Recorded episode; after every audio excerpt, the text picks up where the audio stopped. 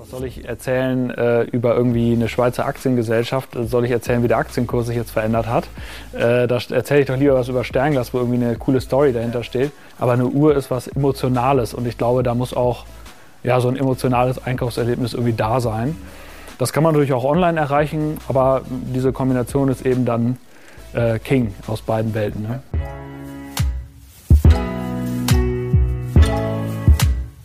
Dustin, herzlich willkommen in meinem Podcast Different hier im Hamburger eTrials Büro. Finde ich super, dass du da bist. Wir haben gerade schon einmal den Ausblick genossen hier. Heute mit uns geht es ganz speziell um dich, natürlich als Person, um ähm, Sternglas als Marke, die du geschaffen und aus dem Boden gestampft hast. Bin ich schon ganz neugierig, ein bisschen mehr zu erfahren. Grundsätzlich werden wir auch noch mal einsteigen in eure Branche, ähm, die ja doch relativ wertekonservativ, würde ich einfach sagen, ist und mit jedem äh, neuen, ähm, etwas abweichenden Ansatz, glaube ich, hoffentlich an Fahrt gewinnt. Und da seid ihr im Endeffekt ganz vorne mit dabei. Aber bevor wir, bevor ich noch mehr erzähle, stell dir doch einmal vor, wer du bist, was du machst und dann steigen wir ein. Genau, ja, Stefan, erstmal ganz vielen Dank, dass ich heute hier sein darf und sprechen darf. Äh, Habe ich mich sehr gefreut über deine Einladung und äh, über natürlich über, die tolle über den tollen Ausblick hier. Das ist ja wirklich Wahnsinn. Und ja, ich bin äh, Dustin, Gründer von der Uhrenmarke Sternglas. Äh, fast genau vor fünf Jahren habe ich die Marke gegründet. Ähm, vorher habe ich acht Jahre lang als Webdesigner und E-Commerce Manager gearbeitet, selbstständig. Also habe dann so ein bisschen was an Wissen mitgebracht, um die Marke dann aufzubauen. Und ähm, Sternglas, äh, die Idee ist einfach, ähm, hochwertiges Uhrendesign bezahlbar zu machen, weil mich das schon früher als Student halt irgendwie so ein bisschen ja, geärgert hat, dass es äh, schönes Uhrendesign nicht auch im bezahlbar gibt, sodass sich das jeder leisten kann. Und natürlich in einer guten Qualität. Und das ist im Prinzip daraus ist im Prinzip die Idee entstanden, aus diesem Bedürfnis eine Marke zu schaffen, äh, die beides vereint. Und ähm, ich denke, das haben wir mit Sternglas gut geschafft. Und wir sind ähm, total fokussiert auf Onlinehandel, ähm, haben aber auch mittlerweile seit Ende 2019 auch im Retail äh, sind wir da aktiv geworden und haben mittlerweile auch fast 300 Fachhändler weltweit, äh, wo wir verkaufen in Deutschland, Österreich, UK und USA. Ähm, und das ist auch eine tolle Sache, weil wir damit eigentlich ein zweites Standbein geschaffen haben und auch eine Marke, die wirklich, ja, kann man sagen, eigentlich äh, Omnichannel auch funktioniert. Äh, kann ich später nochmal was erzählen, was wir da machen. Und das ist auf jeden Fall auch ein, äh, ja, mittlerweile glaube ich, wirklich ein USP der Marke, dass wir ähm, ja wirklich in beiden Kanälen gut funktionieren. Hm, sehr spannend.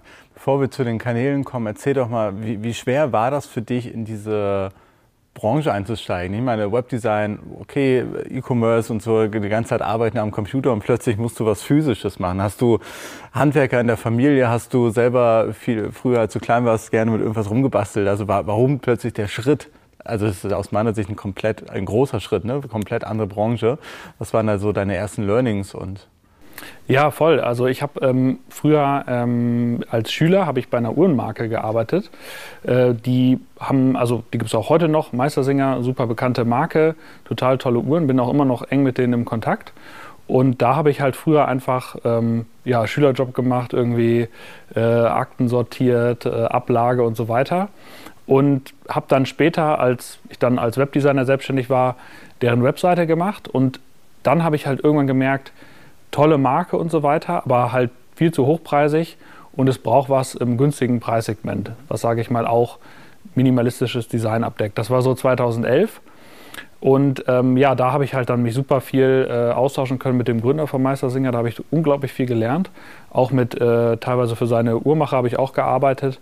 Äh, deswegen habe ich da auch noch mal alles äh, mitgekriegt und ja, dann war ich eigentlich so im Abi äh, habe ich, glaube ich, nur noch über Meistersinger damals geredet und war total begeistert für diese Brand. Und dann irgendwann halt kam daraus dann dieser Wunsch, eben was eine eigene Uhrenmarke auch zu machen. Und da, da kommt eigentlich so die Begeisterung dafür her. Ich habe aber auch früher schon so eine, ähm, habe ich mir mal so eine, von Casio gab es eine Uhr mit, mit Kamera. Die hatte ich auch schon irgendwie mit 13, 14 äh, Habe ich dann versucht in der Schule zu spicken irgendwie für die Klassenarbeit, hat aber nicht so gut funktioniert. Äh, aber das hat mich auch schon so, so technikmäßig hat mich das auch schon mal irgendwie fasziniert, so eine Uhr. Aber dann richtig erst mit äh, im Abi mit, mit diesem Schülerjob. Ja, cool. Jetzt hast du gerade gesagt, hochwertiges Design, ansprechende Uhren, preislich auch erschwinglich zu machen. Wie Ist das deine Überzeugung gewesen oder bist du da äh, semi-wissenschaftlich vorgegangen? Hast du eine kleine Marktforschung gemacht? Ist einfach der Bedarf auch absolut da oder hast du das abgeschaut? Also ich hatte die Idee ungefähr 2011, weil damals, ich weiß auch noch, äh, da war immer, gab es ja schon Pinterest und auf Pinterest waren immer super viele Retro-Uhren, also so minimalistische Retro-Uhren. Also die ganzen, es gibt super viele russische äh, Retro-Uhren, die ich auch immer noch mega, äh, mega gut finde.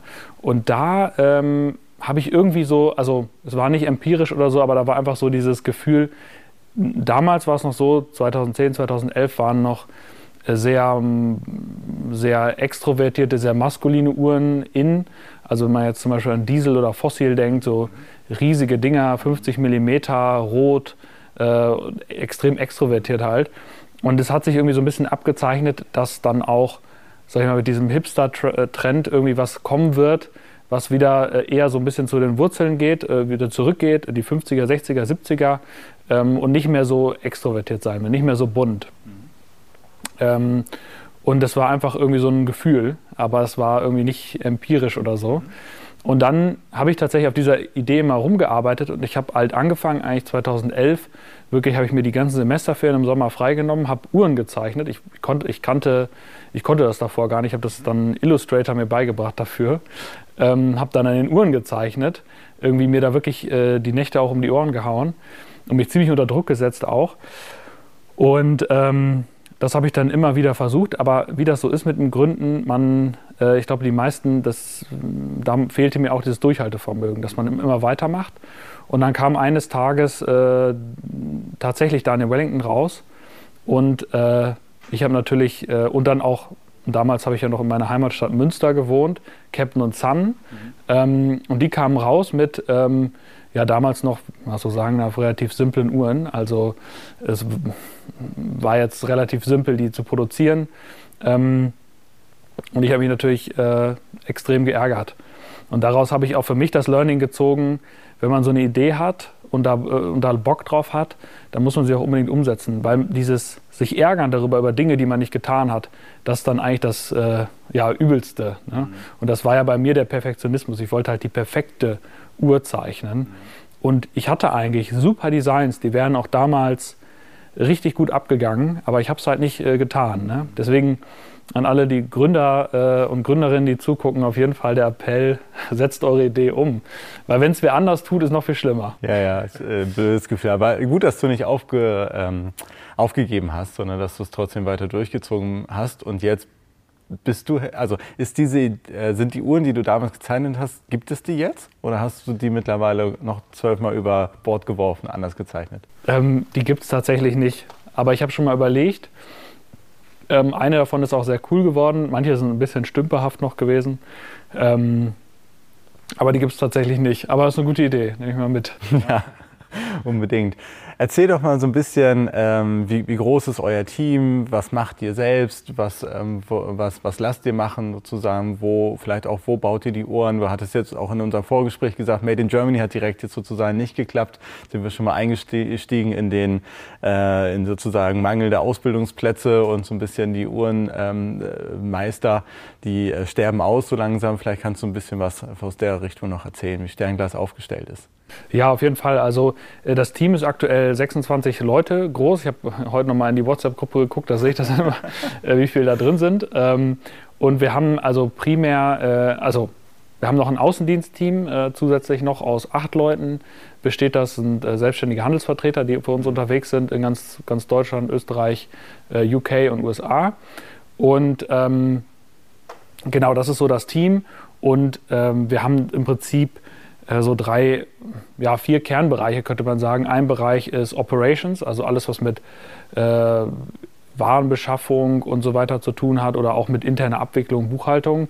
Dann haben wir Produkt, also es gibt äh, äh zwei Leute, die sind unser Produktteam, die äh, entwickeln die Produkte, ähm, machen Prototypen, machen Designs. Ähm, dann gibt es ein Marketing-Team, das macht Performance-Marketing. Das machen wir auch primär in-house. Äh, also sind da auch auch sicherlich eine wichtige Säule bei Sternglas. Ich habe äh, von Tag 1 irgendwie angefangen, äh, Facebook-Ads zu machen, wie so viele äh, D2C-Brands. Und ähm, das war auch im Prinzip so von Anfang an der Motor äh, für die Marke, dass wir überhaupt so weit gekommen sind. Und wir haben äh, eine eigene Logistikabteilung bei uns ähm, in Hamburg hier, ähm, wo wir alle quasi eine eigene Infrastruktur haben, um die Uhren so zu verpacken und versenden, dass es halt auch, sage ich mal, wie es auch dem Produkt gebührt, äh, weil es ist ja keine irgendwie äh, günstige Sporthose oder irgendeine Dose mit irgendwelchen Food-Sachen drin, die man mal schnell in ein Paket packt, mhm. sondern man will ja schon eine ja, ohne Kratzer äh, schön verpackte Uhr haben, dass es eben auch ein Verpackungserlebnis ist, weil es ist ja jetzt nicht so ein ja, paar Euro-Artikel, sondern man hat ja schon dann auch einiges investiert. Und deswegen haben wir irgendwann gemerkt, das müssen wir in-house machen. Und ähm, ich glaube sowieso, dass das irgendwie in einer späteren Phase viel Sinn macht, Sachen wieder in-house zu holen, einfach weil man dann äh, besser arbeiten kann und auch, glaube ich, günstiger arbeiten kann. Also, mhm. äh, als wenn man das über einen Dienstleister macht. Aber das kommt immer darauf an, natürlich, ob man das Know-how auch hat oder auch bereit ist, es aufzubauen, weil das ist ja nicht so trivial. Ja. Logistik, äh, das ist auf jeden Fall auch äh, ja, anspruchsvolle Sache, bis man das alles so drin hat. Aber mittlerweile sind wir da extrem gut dann auch aufgestellt. Cool. Ich hatte das auch nur mal am Rande mitbekommen, dass ja zu den Uhren an sich, also gerade im sehr, im, sag ich mal, im Luxusbereich, ist es ja wirklich nicht nur die Uhr, gerade in, in, wenn, wenn Uhren weiterverkauft werden, ne? sondern dazu, dazu gehört irgendwie die Verpackung, dazu gehört irgendwie der, Beipack, der Beipackzettel und so weiter, quasi alles, um einmal zu sagen, guck mal, das ist das ganze Stück sozusagen, das angekommen ist, ist eben nicht nur das, was ich an der, am Handgelenk trage, sondern quasi alles drumherum. Ist das, bei, ist das auch daher die Überzeugung oder ist das eher die Überzeugung, es muss, dieses, muss diese, dieser positive emotionale Effekt sein? Ich mache mein Paket auf, ich freue mich auf diese Uhr, typischer Apple-Effekt sozusagen. Ne? Die, die Verpackung ist schon toll, ich gebe mir ganz viel Zeit, sie zu öffnen und so weiter. Ähm, ja. Ja, auf jeden Fall. Also es ist natürlich irgendwie beides. Also auf der einen Seite klar, wir wollen natürlich ein tolles Auspackerlebnis äh, bieten. Und auf der anderen Seite aber auch, dass man natürlich viele Sachen da beilegen muss. Teilweise haben wir auch limitierte Editionen, wo zum Beispiel vorher auf einer Garantiekarte irgendwie die Nummer äh, und unterschrieben werden muss und sowas. Das haben wir natürlich auch. Und äh, was vielleicht auch, äh, wir müssen, also wir versenden die Uhren unterschiedlich, ob sie jetzt an Endkunden gehen oder an ein Retail-Geschäft, also an Juwelier. Weil wenn die an Juwelier gehen, also Finde ich auch ein bisschen, äh, vielleicht ändert sich das irgendwann mal. Dann verschicken wir nur die, die Box äh, einzeln und die Uhr kommt in so einen Schaumbeutel und da wird noch ein Hangtag dran gemacht, weil die natürlich im Geschäft dann auf dem, auf dem, ähm, auf dem Display gemacht wird. Und das heißt, da ja, ist immer ein bisschen viel Verpackungsmüll, aber ein bisschen Doppelarbeit, aber äh, es ist halt wichtig, dass es halt im Geschäft dann auch mal den Preis erkennen kann und so weiter. Also. Ja. Schön, dass die Juweliere diese Arbeit dann sozusagen einmal zu den Herstellern geben, anstatt das selber zu machen, auszupacken, umzubauen und so weiter. Ja, das ist so von dem, was ich in den letzten Jahren gelesen habe, das meinte ich auch einleitend, eine sehr, sehr tradierte Branche. Also aus, aus meiner Sicht auch, glaube ich, in den Marktverhältnissen relativ klar geregelt. So, auf jeden Fall in dem sage ich mal, Premium, vielleicht auch Luxussegment. Es gibt einfach sehr starke Uhrenketten und gerade so D2C-Marken, ähm, Beispiel Nomos stand ja, glaube ich, auch wirklich ein paar Jahre äh, oder vor ein paar Jahren in, in jedem Blog und so weiter. Sie haben so richtige Machtkämpfe ausgetragen, von Auslisten und wieder mit rein und so weiter, ob eben Brands selber verkaufen können und über Online-Portale, sage ich jetzt mal. Ähm, bist du auch in diesen ähm, politischen Gefängen oder ist das im Preissegment, bist du noch darunter und das interessiert noch keinen? Ja, genau. Also diesen, diesen Kampf zwischen Nomos und Wempe, den äh, ja. Wempe ja hier aus Hamburg auch, äh, habe ich ja so, habe ich auch ein bisschen was von gehört, das was auch so in der Presse stand. Ähm, genau, ich kann es natürlich auch dabei bei so einer Luxusmarke auch nochmal verstehen. Ähm, ist unglaublich schwierig, diese Frage. Ne? Deswegen habe ich ja auch gesagt, wir, sind, wir sehen uns als Omnichannel-Marke mittlerweile. Aber ähm, ich glaube, dass es auch bei Luxusuhren noch mal schwieriger ist, die wirklich online zu verkaufen, weil da ganz viel dieses, im, dieses Einkaufserlebnis im Laden noch ein größeres Thema ist. Also ich habe äh, wirklich von Luxusuhrenkunden gehört, die, die wünschen sich wirklich dieses Erlebnis, da reinzugehen äh, zu, zu einem hochwertigen Juwelier und dann den Kaffee da zu trinken und dann dieses, ja, das überreicht zu bekommen, vielleicht auch so ein bisschen so eine Zeremonie des Lebens. So, das habe ich erreicht und jetzt äh, habe ich dieses Statussymbol erreicht und ne, wie so eine Siegerehrung vielleicht. Äh, ja. Aber ähm, deswegen glaube ich, das ist einfach ein ganz wichtiger Effekt dabei. Das ist bei uns natürlich ein bisschen anders, äh, weil es natürlich niedrigpreisiger ist. Ähm, aber wir haben auch, äh, natürlich ist es für unsere Kunden sicherlich auch wichtig, im, dieses Einkaufserlebnis beim Juwelier zu haben. Es ist aber natürlich eine andere Art von Juwelier. Also es ist dann nicht der Luxusjuwelier, sondern sage ich mal vielleicht ähm, ja so ein eher so ein, was wir viel haben, sind Goldschmiede, die halt zusätzlich noch, ähm, die zum Beispiel Trauringe, Verlobungsringe verkaufen und dann für die Hochzeit gleich passend auch noch die Uhr, äh, die gehört ja auch irgendwie dazu, mitverkaufen. Und ähm, Genau, also, das, also eine ganz andere Art von, von Juwelier im Prinzip, aber ja, es ist sehr vielfältig, was da so an Geschäften ist. Wir haben auch teilweise Concept Stores, wir haben ähm, wirklich so Uhrengeschäfte in Shopping Malls, die sterben aber stärker aus jetzt mhm. gerade. Ähm, und da ist natürlich dann ja, das Einkaufserlebnis irgendwie anders. Also. Ja, verstehe ich. Jetzt hattest du gesagt, ihr, diese Marke war grundsätzlich D2C geplant und erstmal online only. Genau. Was, ist denn, was ist denn passiert? dann, dass du gesagt hast, nee, komm, ich gehe jetzt auch, ich nutze den, den Retail, ich nutze die, ähm, die Juweliere, ich nutze die sozusagen klassischen Vertriebswege, die es vorher auch schon gab? Ja, richtig gute Frage. Ähm, also, was hat sich verändert? Also, erst war die Marke wirklich als D2C geplant und dann habe ich aber, haben wir aber natürlich doch von vielen Juwelieren irgendwie Nachrichten bekommen, können wir euch nicht irgendwie auch im Laden verkaufen und so. Das war natürlich dann auch cool. Und dann war eigentlich so, so ein paar Erkenntnisse, die dann gekommen sind. Eigentlich dann irgendwie habe ich gemerkt, dass, oder habe ich auch in, in, immer wieder in Branchenverzeichnissen oder Branchenberichten, sagen wir mal, gelesen, dass halt auch, auch im Textilhandel, man denkt ja Zalando und About You, das ist so die Welt, aber es geht ja immer noch 80 Prozent, glaube ich, des Umsatzes über den Einzelhandel äh, im, Mode, im Modebereich. Und so ist es natürlich auch äh, bei Juwelier, in der Juwelier-, Uhren- und Schmuckbranche nicht anders dass ein Großteil der Umsätze natürlich immer noch im Ladengeschäft laufen. Und ähm, dann habe ich natürlich auch gefragt, natürlich rein jetzt rein ähm, ökonomisch, äh, um es natürlich auch optimal aufzustellen. Und dann war natürlich der Gedanke schon, ja, irgendwie müssen wir da vielleicht schon äh, auch mal mitmachen. Und dann gab es eine riesen, riesengroße Chance. Äh, der ehemalige Deutschland-Vertriebschef von einer großen Uhrenmarke hat sich initiativ beworben und äh, wir haben uns getroffen, äh, auch mein, äh, mein Kollege und Co-Founder, der Henning, wir haben uns zu dritt getroffen und haben irgendwie gemerkt, ey, das passt total. Und äh, ich habe mir dann irgendwie gedacht, äh, wir haben uns gedacht, so eine äh, Chance kriegen wir vielleicht nur alle zehn Jahre. Und dann haben wir gesagt, okay, haben wir den eingestellt, den Dirk, und der hat das dann alles aufgebaut. Und der hat auch das ganze Know-how eigentlich mitgebracht. Und so, so sind wir auch so weit gekommen. Ähm, und äh, der hat dann die richtigen Leute gefunden, das richtige Team zusammengestellt, und, so dass das halt irgendwie eigentlich möglich war. Weil ich glaube, wenn ich jetzt versucht hätte, das zu machen, man ohne muss, Netzwerk, ohne Kontakte, ja genau, ohne Know-how. Ja, das, das, da wir standen immer wieder vor, wir haben es immer mal wieder versucht, intern anzugehen, mhm. aber da steht man einfach vor einer Wand und man versteht alleine schon nicht, wenn die irgendwie von 2-0er-Marge äh, reden. Ähm, das ist, äh, ich glaube, ich, will ich jetzt gar nicht erklären, aber ähm, man, man checkt dann schon nicht, was eigentlich abgeht und ist eigentlich immer so ein bisschen der Blöde. Und deswegen ja. war es dann einfach cool, jemanden zu haben, der halt alles versteht und alles weiß und äh, das dann irgendwie ja, managt halt. Ne? Ja. Cool.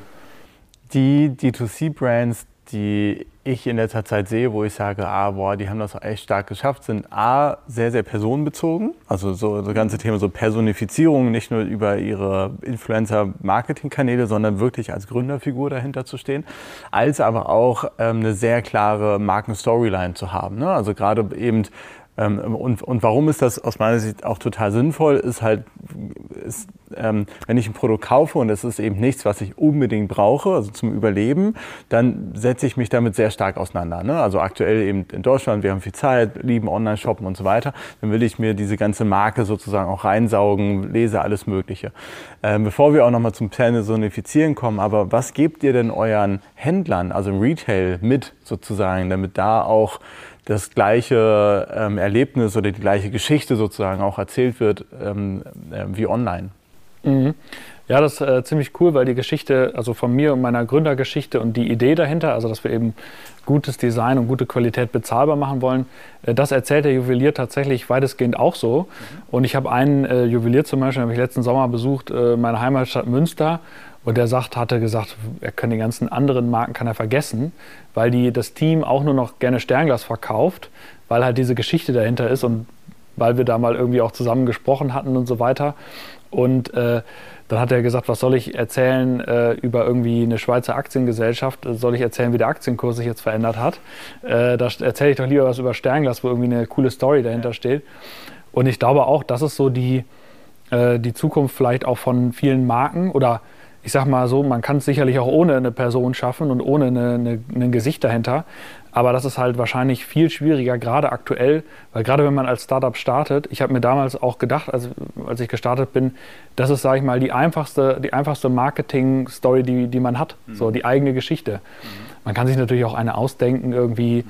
was zusammenreimen, aber das ist, ähm, genau, das ist halt nicht authentisch, ja. Checkt jeder. Aber wie, wie, geil ist das, ne? Also, dass, dass die Händler von alleine selber die Geschichte erzählen, weil sie bei den anderen Marken keine Geschichte haben. So, ne? und, und das sind, ob es jetzt eine Schweizer Aktiengesellschaft ist oder trotzdem auch etablierte Brands, die einfach nicht mehr an ihrer Marke gearbeitet haben. Also das, das, das, das gibt es halt so viel. Ähm, Windsor, äh, eine Klamottenmarke, ne? oder Benetton ist auch so eine Stimmt, Marke. Ja. Ne? Ich erinnere mich noch eben in den 80er, 90er Jahren, meine Schwester hat super viele Benetton-Klamotten getragen. Ne? Alles war bunt und so.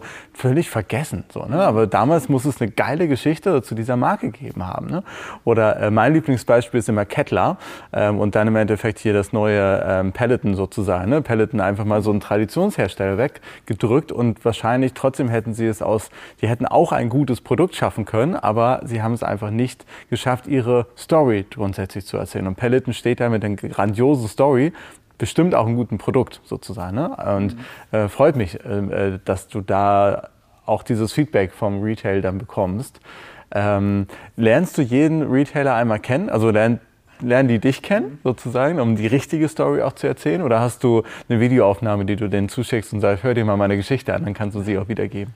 Stimmt, ja, es gibt ja das eine Video, äh, wo die Gründergeschichte, wo wir die erzählen, äh, auch so ein bisschen so, äh, also so ein bisschen geschauspielert, ne, damit man sich da auch richtig mhm. reindenken kann. Ähm, und äh, aber also gute Idee, müssten wir eigentlich mal machen, dass wir die immer mitschicken, weil ähm, aber also persönlich kennenlernen tue ich leider nicht. Das sind auch zu viele. Es sind fast jetzt fast 300. Äh, aber ich, ähm, mir macht das mega Spaß, die kennenzulernen und zu hören, wie die eigentlich äh, auch mal gestartet sind, weil das sind auch oft tolle äh, Geschichten, äh, die super spannend sind. Mhm. Ich war jetzt äh, letzte Woche nämlich im Außendienst unterwegs im Süden von Bayern und ein Juwelier von uns, der hatte zum Beispiel, da hingen Bilder von Jackie Kennedy und die hatten tatsächlich mal für Jackie Kennedy ein Diadem aus äh, Gold schmiedet. Und das war auch eine Wahnsinns-Story irgendwie. Ne? Und das macht auch einfach mega Spaß, dann ja, solche Persönlichkeiten und Leute auch kennenzulernen. Und vor allen Dingen Leute zu kennenzulernen, die eben super professionell so ihr Business machen. Da haben wir auch wirklich einige, wo ich wirklich den Hut ziehe und sage, wow, die haben richtig tolle Geschäfte, da wird richtig viel Energie reingesteckt. Mhm. Und ähm, hier in Hamburg ist ja jetzt der Einzelhandel sehr durch, von Ketten so durchsetzt, sage ich mal, wo natürlich dann kaum noch irgendwie so eine authentische Persönlichkeit entsteht oder wo. Aber es wäre halt echt toll, wenn da wieder vielleicht mehr passiert ähm, und wieder so richtig ja, authentische Geschäfte irgendwie entstehen. Das würde mich ja. total freuen. Ich glaube ganz fest daran, dass wir als Konsumenten das haben wollen. Ne? Wir sind gelangweilt durch die Ketten, weil sie kaum noch Mehrwert bieten einem klassischen Online-Shop, der ja auch schon langweilig geworden ist im Endeffekt. Ähm, und ich dann eher aus Convenience-Gründen dann doch online shoppe. Aber was kann der Unterschied sein? Persönliches Geschichten erzählen, wie wahrscheinlich früher einfach am Feuer irgendwelche Legenden und so weiter. Und ich glaube tatsächlich, dass dieses regelmäßig an der Marke arbeiten und ähm, jetzt, glaube ich, im nächsten Schritt dann euren ganzen Händlern immer wieder auch neue Geschichten zukommen zu lassen, weil ansonsten kann es halt auch passieren, dass Geschichten falsch erzählt werden, vergessen werden und so weiter. Ich glaube, so eine regelmäßige Auffrischung ist, glaube ich, total wichtig. Lass uns noch mal bei den Dingen bleiben, die du deinem Händler mitgibst. Habt ihr genauso Online-Retailer auch, die ihr beliefert? Genau, die haben wir auch, äh, ein paar. Ähm, Und aber was genau, was geben wir eigentlich mit? Das war eigentlich die Ursprungsfrage, ne? Weil wir haben, also wir haben natürlich so ganz normales äh, fürs Schaufenster ein Display und irgendwie äh, Kataloge und sowas. Aber was wir vor allen Dingen haben, ist, dass wir auch Online-Marketing für unsere Fachhändler machen. Das heißt, wir machen auch Facebook-Ads für die und sagen unseren Kunden quasi, unseren Audiences, äh, geh doch mal zu Juwelier Müller, äh, fünf Kilometer entfernt. Und das äh, funktioniert richtig gut. Und zusätzlich kommen halt auch wirklich beim Juwelier, und das ist, glaube ich, so das, was auch die Marke so ein bisschen befeuert. Im Retail natürlich jetzt mit Corona schwierig gerade, aber das halt, wir machen super viel Marketing, also Online-Marketing. Und da kommen dann ganz viele Kunden, die sagen, nee, ich will mir die vorher angucken.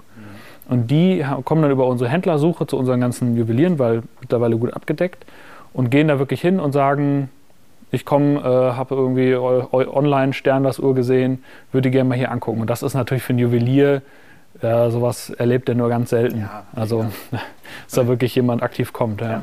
Und aus meiner Sicht ist das genau der D2C-Ansatz, der auch in den nächsten Jahren noch häufiger kommen wird. Ne? Also gar nicht so dieses D2C, okay, ich schneide mein Retail ab, ich breche alte Handelsbeziehungen auf und so, also alles negativ belastete, sondern ich habe so ein bisschen diese Grundüberzeugung, niemand darf eigentlich mehr über ein Produkt wissen als der Hersteller selbst.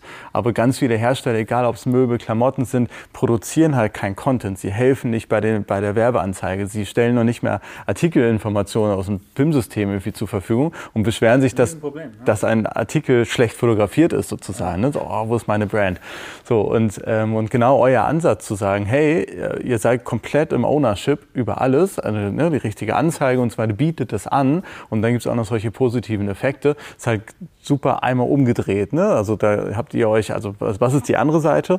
Klassischer Händler hat, äh, zwingt dich zum Jahresgespräch sozusagen jedes Jahr eigentlich nur noch irgendwie mehr Prozente oder Preis runter ähm, und habt euch halt nur noch euch als Produzenten und vielleicht sogar als Dropshipper sozusagen ne? und jetzt eben genau andersrum zu sagen, hey, wir sind der Herrscher, wir sind die Brand, wir können theoretisch auch ohne euch, macht aber für unsere Kunden gar keinen Sinn, weil die wollen sich das angucken. Ist doch super, wenn ihr da seid ne, und diese Beratung macht, dann kriegt ihr auch euren Share, aber wir schaffen einen Win-Win. Voll, ja. Du hast vollkommen, also 100 Prozent, also du hast vollkommen recht. Genau das ist eigentlich der Ansatz. Also stimmt, D2C äh, 2.0 quasi, könnte man sagen und das ist das große Thema. Ich habe nämlich ja letzte Woche auch wieder da mit Juwelieren zusammengesessen und die, da kam auch wieder dieser Aspekt mit dem, bei uns kann man halt, wir haben wirklich super gepflegten Ordner für die Händler, wo die alles runterladen können. Werbeanzeigen, Bilder, Fotos, alles. Äh, auch ohne irgendwie irgendwelche Rechte Freigabe, irgendwelche Sachen unterschreiben, irgendwelchen Pipapo, sondern einfach äh, können sich das einfach ziehen und machen damit, was sie wollen. Und ähm, ja, und das, äh, das wissen die total zu schätzen. Das kriegen die von keinem anderen Hersteller. Und das führt natürlich dazu, wenn die was posten zum Beispiel, ähm, und das ist so ein Punkt, da können die sicherlich noch äh, einiges nachholen, dass sie da zum Beispiel ihre, eigenen, ihre eigene Audience, ihren eigenen Kunden stammen. Da merke ich nämlich oft, die haben nicht irgendwie Möglichkeiten, jetzt auch im Lockdown, mhm. den zu kontaktieren die, der kommt mal vorbei, der Kunde Müller oder so, aber die wissen nicht, die haben keine E-Mail-Adresse von dem, die haben keine WhatsApp-Nummer, die wissen nicht, wo der wohnt, nichts. Und aber natürlich haben manche schon äh, einen kleinen Instagram-Account oder so und da posten ja natürlich dann nur Content von uns, was dann ja auch wieder, wieder eine Win-Win-Situation schafft. Und ähm, genau deswegen ist, ist ja immer diese Diskussion online gegen offline und die einen nehmen dem anderen was weg, aber man kann ähm, äh, so wie Adam Smith, äh, dass er auch immer gesagt hat, man kann halt noch mehr Wert für beide schaffen, wenn man halt zusammenarbeitet. Ja, ja, das glaube ich auch. Ich kenne das nur aus dem Optikerbereich. Da hat jeder Optiker in der Regel so zweieinhalb bis 3.000 Kunden. Ne? Also so der, der Standard-Optiker. Aber er hat kein CRM. Ne? Und, und es, das, das, Wissen steckt halt in den Verkäufern. Wenn der halt nach ein paar Jahren wechselt, dann erkennt er seine Stammkunden und Stammkundinnen halt auch einfach nicht mehr.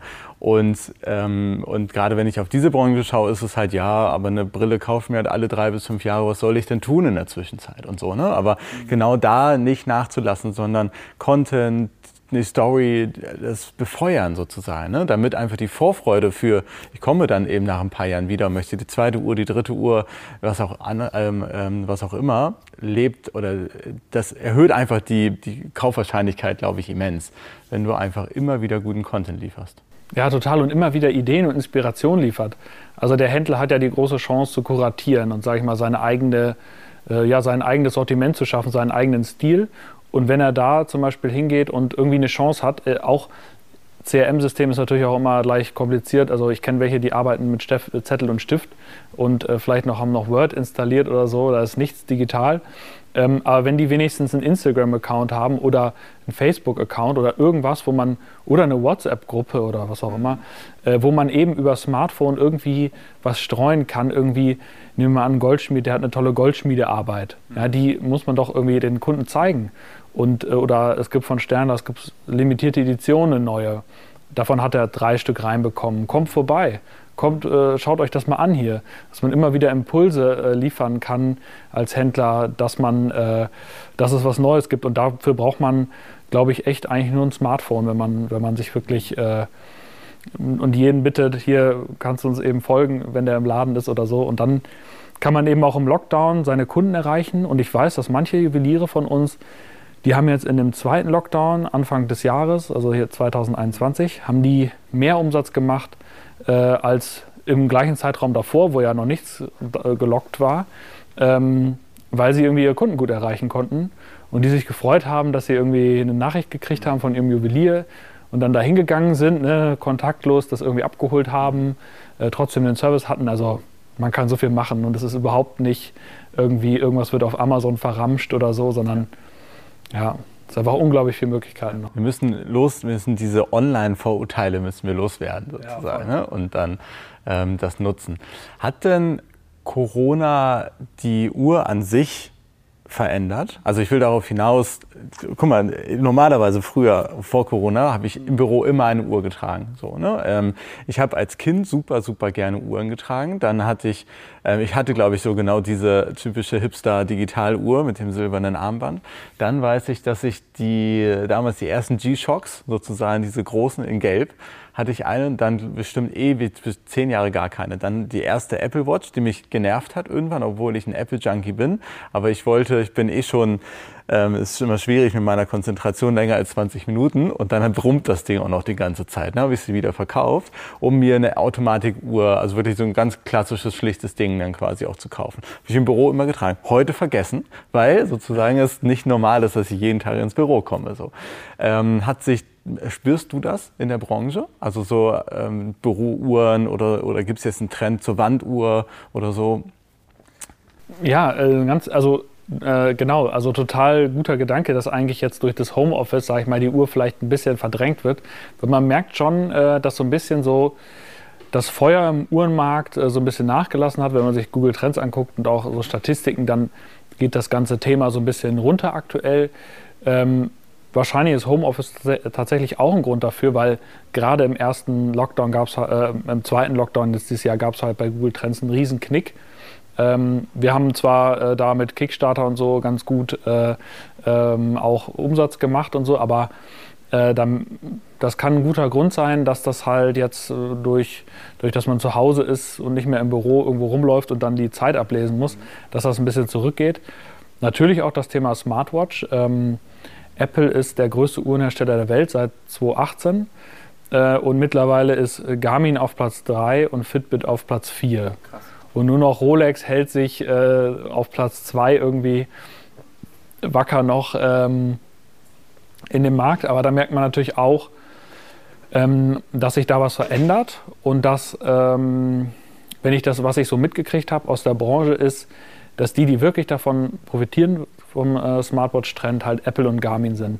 Also vor allen Dingen in Deutschland konnte sich halt kein anderer wirklich durchsetzen. Das haben auch Luxushersteller versucht, äh, eine Smartwatch zu bauen oder eine Hybridwatch, also die halt irgendwie mit den, den Zeigern dann was anzeigt, aber es hat äh, einfach nicht, äh, nicht geklappt irgendwie. Also ja, es ist schon schwierig gegen die Tech-Giganten oder Garmin sozusagen eher ähm, äh, verorte ich in der Outdoor-Ecke sozusagen, ne? sehr, sehr äh, starken Sport und Outdoor. Äh, Outdoor. Ja, kann ich total nachvollziehen. Hat denn Rolex aktuell ähm, also Rolex ist für mich halt einfach ein Statussymbol. Ne? Also klar, die Uhr ablesen kann ich auch mit, mit anderen Uhren sozusagen. Hast du dort irgendwie, wie, wie, wie schaust du auf das Thema Uhr auch als Statussymbol und ähm, wie weit verändert sich das? Also gerade Rolex, ne? früher sicherlich der erfolgreiche Arzt und Anwalt, der einfach erzählt hat, hier guck mal, ne? also übrigens, ich habe jetzt auch eine Rolex. Mittlerweile in Richtung, hatten wir auch im Vorfeld drüber gesprochen, in Richtung Deutschrap und so weiter, überall. Also die Zielgruppe äh, wandert. So, ich weiß gar nicht, ob das Rolex ähm, tatsächlich auch gefällt, sozusagen, oder ob die das ähm, ähm, auch befeuern, so das ganze Thema. Mhm. Wie ist deine Meinung dazu? Ja, es ist ein super äh, äh, ja, komplexes Thema. Also Statussymbol ist ja was Breites. Also es gibt ja immer die Dacia-Werbung, äh, Statussymbol für alle, die kein Statussymbol brauchen. Äh, und das ist ja irgendwie auch ein Statussymbol, sage ich mal, für so, äh, ist ja immer unterschiedlich. Für den einen ist es wahrscheinlich auch eine Sternlast zu kaufen und zu sagen, Edgy Badge, guck mal, die ist viel günstiger und fast genauso gut wie deine Luxusuhr und so weiter. Das ist ja irgendwo auch eine Art von Statussymbol oder dass man irgendwie einen Geheimtipp, eine Marke hat, die noch keiner hat. Mhm. Äh, das ist ja auch irgendwas, äh, was in Richtung Statussymbol geht. Mhm. Aber natürlich so die klassischen Statussymbole, äh, Auto und Uhr, gerade für Männer. Für Frauen ist es dann die Chanel oder Louis Vuitton Handtasche. Und da, glaube ich, verlagert sich natürlich jetzt dadurch, dass das Auto immer ein bisschen weniger eine Rolle spielt, gerade in Großstädten, äh, spielt ein Auto ja nicht mehr so viel. Äh, man, man, parkt das ja irgendwo im Parkhaus und es sieht eh keiner, sag ich mal, dass man damit rumfährt ähm, hat, glaube ich, die Uhr einfach mehr Aufwind gekriegt. Und ähm, es ist natürlich auch, ich glaube auch also durch dieses Deutschrap-Thema, dass dann, sage ich mal, jetzt so ein Deutschrapper quasi die, das klassische Statussymbol von einem Anwalt oder von einem Chefarzt, ne, von so, so Koryphäen, so Eminenzen äh, jetzt übernimmt und dann für sich äh, irgendwie nutzt und dann in der Jogginghose mit der Rolex äh, rumläuft und so weiter und dann trotzdem äh, zeigt, äh, dass man äh, was geschafft hat in der Gesellschaft ja irgendwo auch. Darum geht es ja ganz viel wahrscheinlich bei Status, dass man anderen Menschen symbolisieren kann, dass man irgendwas Bestimmtes erreicht hat. Mhm. Sei es irgendwie ein Lufthansa-Status und Business Class oder ähm, und jetzt hat man natürlich da mh, ja auch durch Instagram und Social Media äh, hat das halt irgendwie einen Aufwind erfahren, äh, weil man natürlich auch so ein Statussymbol auch super äh, in die Kamera halten kann. Und ähm, ja, ich, was, was mich ein bisschen äh, stört auch oft an diesem Hype ist, äh, dass äh, so ein bisschen gerade in der Uhren, in den, unter den Uhren-Nerds, die es ja auch so gibt, also unter den ganzen Uhren-Influencern und so weiter, immer nur Rolex, nur Patek, sage ich mal, ist überhaupt was und der Rest ist eigentlich Schrott. Ne? Omega ist noch sowas für die Gartenarbeit, aber dann, dann hört es auch auf und ich finde halt, äh, manchmal vergisst so diese ganze Instagram-Welt, diese ganze Blogger-Welt, dass es auch Leute gibt, die ganz normale Berufe haben, für die so eine Rolex für 8000 Euro einfach irre viel Geld ist. Und ähm, da wäre so ein bisschen mein Appell, manchmal so ein bisschen so zu entspannen und irgendwie auch ja, andere Dinge zuzulassen. Also es ist ja völlig in Ordnung, äh, was man trägt und worauf man Bock hat. Das soll jeder für sich entscheiden. Aber man muss ja nicht die Sachen vom anderen immer schlecht machen. Weil das muss ich mir auch ständig anhören. Ja, äh, meine Rolex ist ja auch flacher und so weiter ja, die kostet halt auch, äh, äh, weiß ich nicht, das äh, 10, 20, 30-fache. Äh, wenn, ne, wenn, das, wenn das Leute für eine Sternlast zahlen würden, dann könnte ich natürlich auch ganz andere Zaubereien dann veranstalten. So, ne? ja, aber. Aber sehr, sehr schöne ähm, ähm, äh, Vorlage für meine letzte Frage. Wo sollst du mit Sternglas hingehen? Was ist deine Vision von Sternglas? Also, ähm, ich habe eigentlich die Vision mittlerweile, dass wir irgendwann also dass wir immer jetzt im Retail immer weiter wachsen und irgendwann vielleicht Retail auch noch größer ist als, ähm, als online. Ähm, und dass einfach Sternglas, ähm, ich glaube, Sternglas muss sich, die Marke muss sich gar nicht mehr so groß verändern, weil ähm, das eigentlich jetzt der Zustand ist, den ich mir immer äh, ja, vorgestellt habe. Ne? Also wir sind an allen, also es gab Jahre, wo wir immer nur optimiert haben an den Uhren, am, am Design, an den ähm, an den Materialien, wo kriegen wir überhaupt was her und so weiter. Und da haben wir eigentlich jetzt so den perfekten Zustand erreicht. Und ich glaube, ähm, dass das, was jetzt da ist, gut, gut ist, sehr gut ist und gut genug ist und auch jetzt äh, so weit ist, dass es auch in den nächsten 10, 15 Jahren, 20 Jahren noch existieren kann und einfach weitergehen kann und sich immer weiterentwickeln kann. Ähm, und dass wir vor allen Dingen ja im Retail irgendwie ja, international auch einfach größer werden weil am Ende ist äh, Uhr so ein emotionales Produkt auch. Und ähm, das ist halt nicht wie, ich äh, kaufe jetzt schnell Mist, äh, ich habe keinen Kaffee und ich brauche noch eine Klobürste und noch irgendwie ein neues Handy, äh, irgendwie ein, ja, irgendwas Unemotionales, das kaufe ich schnell bei Amazon, das ist Bedarf. Ähm, aber eine Uhr ist was Emotionales und ich glaube, da muss auch ja, so ein emotionales Einkaufserlebnis irgendwie da sein. Das kann man natürlich auch online erreichen, aber diese Kombination ist eben dann äh, King aus beiden Welten. Ne? Ja. Ich finde, die, ich finde D2C 2.0 finde ich trifft es eigentlich ganz gut. Ne? Also ja. ihr im Driver Seat ähm, pusht sozusagen euren Retail, findet eine Win-Win-Situation für alle und drittes Win für den Kunden letzten Endes ja auch noch dazu. Ja, genau, der halt wirklich die Chance hat, vor Ort sich das anzugucken. Ja. Sehr cool. Dustin, vielen, vielen Dank. Mir hat es wahnsinnig viel Spaß gemacht. Ähm, ich werde nachher meine Uhr wieder rauskramen und äh, morgen, wenn ich ins Büro komme, wieder anziehen. Ähm, klasse. Herzlichen Dank. Ich wünsche euch alles, alles Gute für die Zukunft und werde euch beobachten. Ja, vielen Dank, Stefan. Danke, dass ich äh, sprechen durfte und für die spannenden Fragen. Hat viel Spaß gemacht. Danke. Danke.